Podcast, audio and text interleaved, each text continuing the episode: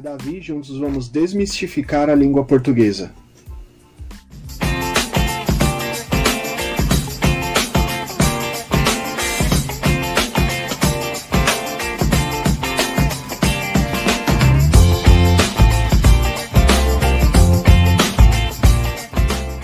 Então, pessoal, hoje nós vamos fazer uma aula sobre o haja com H e o haja sem H. Tá, as duas formas estão corretas, as duas formas dá para usar e elas têm diferença também. Dá para usar, só que cada uma tem um momento específico para você utilizar, né? Então, deixar de enrolação e começar aí.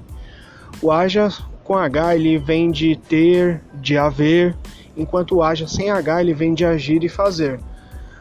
Um exemplo de haja com H é haja paciência, haja o que houver.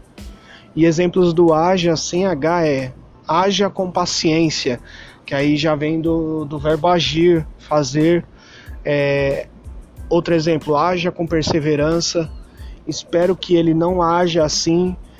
É, então é isso, é bem simples. O haja sem H é o A de agir, de fazer, e o haja com H é de haver, de ter algo ali entendeu?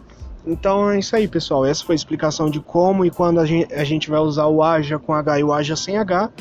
Espero que vocês tenham gostado. Me sigam aí nas redes sociais, no WhatsApp e tal. E é isso aí. Tchau e que a gramática esteja com vocês.